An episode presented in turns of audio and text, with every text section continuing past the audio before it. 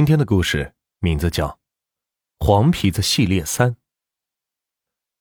老头冲着我们摇了摇头，收拾了一下东西，正准备出去，朋友突然跑过去拉住他，从兜里掏出了一支烟，递给了老头。老头看了看朋友手里的烟，又看了看我们，默不作声。朋友赶紧帮老头点着了烟，就问道：“大爷，这……”这这昨晚到底是怎么回事啊？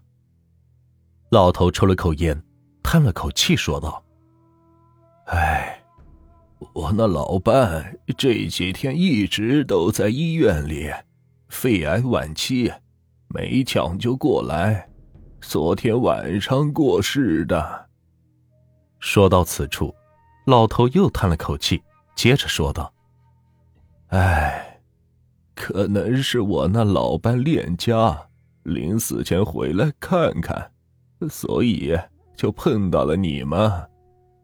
说完，老头正准备回医院，我和朋友顿时一阵寒意，浑身的鸡皮疙瘩都起来了。我在想，难不成我们昨晚是撞鬼了？想到那老太太是鬼，我吓得是浑身又是一哆嗦，看向了朋友。朋友的脸色发青，带着惧意，又似乎满怀心事。老头刚走几步，朋友又拉住了老头，问道：“大爷，对不起，您节哀，我还想问你一个问题，您看可以吗？”老头停下脚步，转过身，愣愣的望着我们，点了点头。朋友赶紧又问道：“大爷，您那闺女嫁给黄仙这事？”老头一听朋友说黄仙这事儿，止不住又是唉声叹气道：“哎，这事儿说不清楚。我闺女半年前就死了，临走前说是去找黄仙儿啊。”说完，老头就走了。我和朋友是目瞪口呆，这才一晚就遇到了这么诡异的事情。看来这记者。还真不是人干的事老头走后，院子里又是空荡荡的。我和朋友对视一眼，浑身是一哆嗦，两人是赶紧走出了小院。我和朋友在村子里的一个小卖店里买了两碗泡面。店老板是一个四十多岁的中年妇女，长长的头发是散乱着，仿佛一个礼拜都没有洗头一样，坐在门口的椅子上嗑着瓜子。泡面的时候，我和店老板拉起了呱，当然，也是我们昨晚合计好的那套说辞。没一会儿的功夫，我们便和老板熟悉了。我便借机问道：“大姐，你们村子里这里有啥好玩的吗？”老板看了我一眼，说道：“瞧你说的，大兄弟，我们这穷山沟子就一条大河，能有啥好玩的？”你们村里人就是看啥都新鲜。朋友赶紧搭话道：“不对啊，大姐，我们昨天路过学校的时候，看到学校里搭着台子，你们这儿要唱戏啊，这个我们可以看看。”老板白了一眼朋友，说道：“尽是瞎说，哪儿是唱戏啊？今儿村里选举，过一会儿每家都去一个人投票。”我愣道。选举，大姐，你们这选举是投票啥的呀？我听说不是现在流行什么大学生村官吗？你们这儿给派一个？老板一脸不屑的表情，望了我一眼，说道：“大学生，他还得敢来呀。前两回来了两个，没几天给整跑了。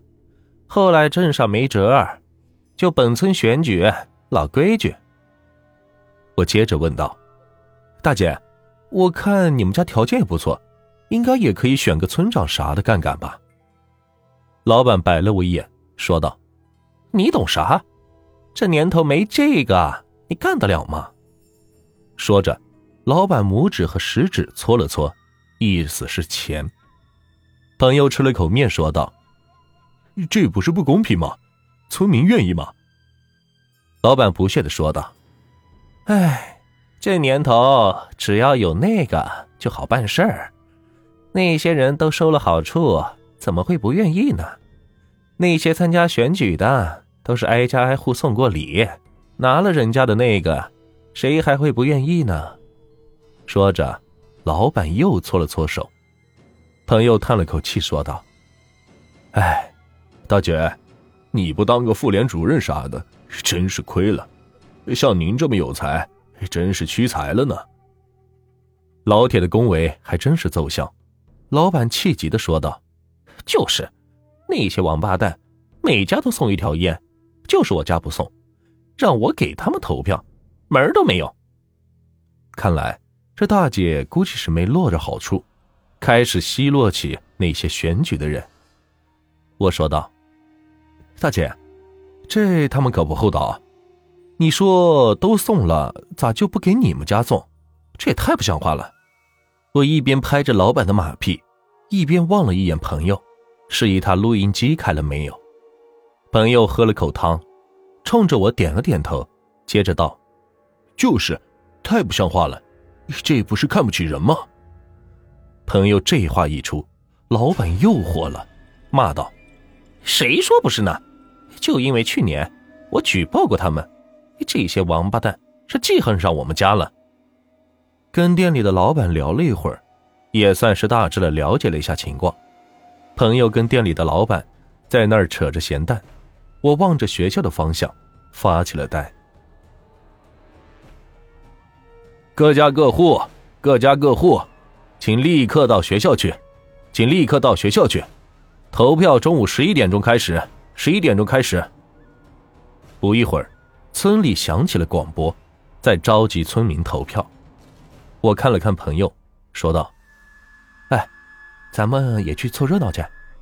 长这么大还没见过这阵仗呢。”朋友点点头，站起来，跟着店老板扯了几句皮之后道了别，我们便向着村子里的小学走去了。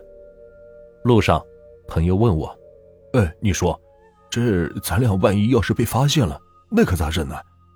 学校可是离村口有几百米远呢，跑过去开车。”估计都赶不到，你说我这还没娶媳妇呢，万一被揍了一顿破了相，我还咋相亲呢？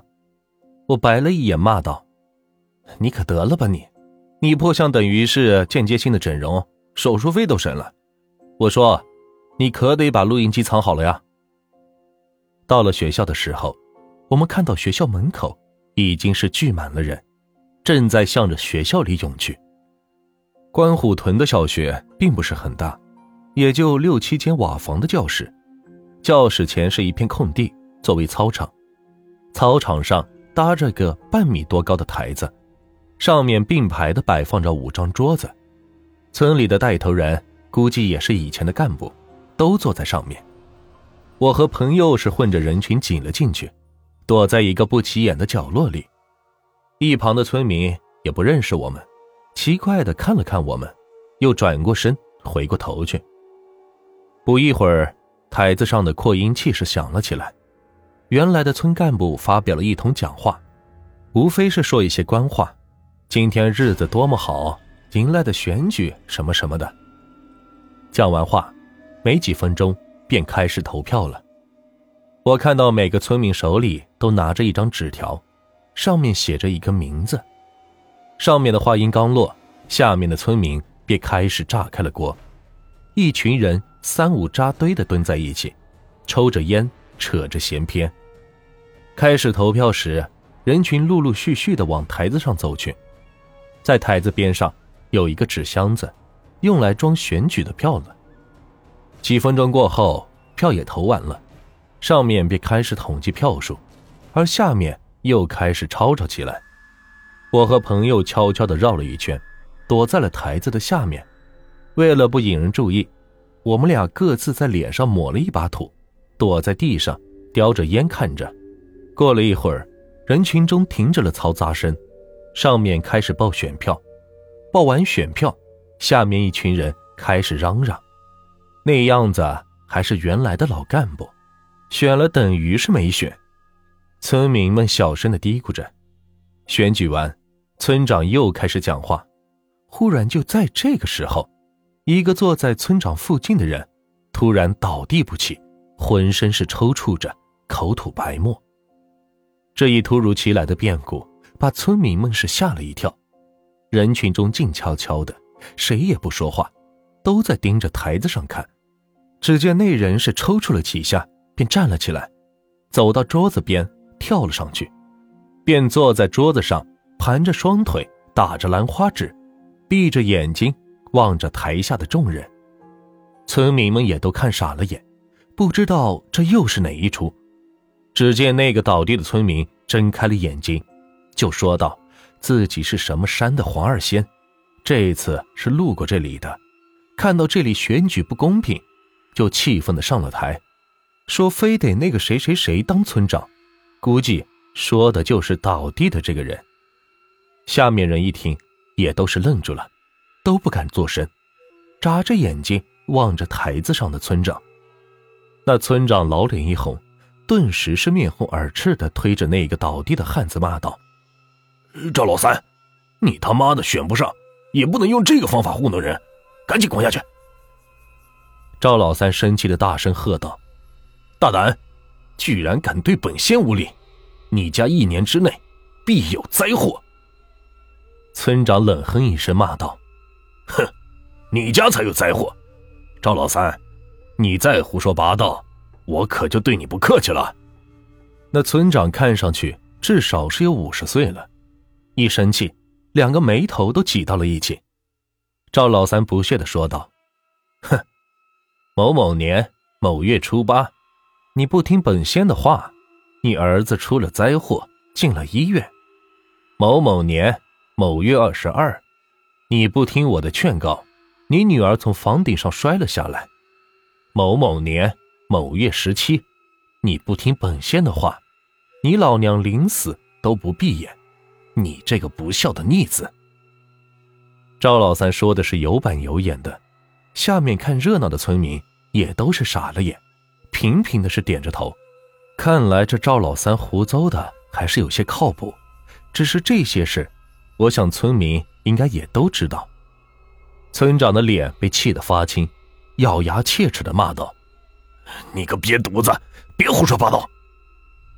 赵老三又说道：“哼，你不敬神，某某年某月十五，你媳妇在外面偷汉子，被你撞个正着，回来你还砸了你爹的供奉的神位。”赵老三这话一出，下面的村民都是炸开了锅，村长的一张老脸。顿时是有些挂不住了，起初脸由白变红，最后又变成了青色，如今变成了黑色，似乎是有些恐惧了。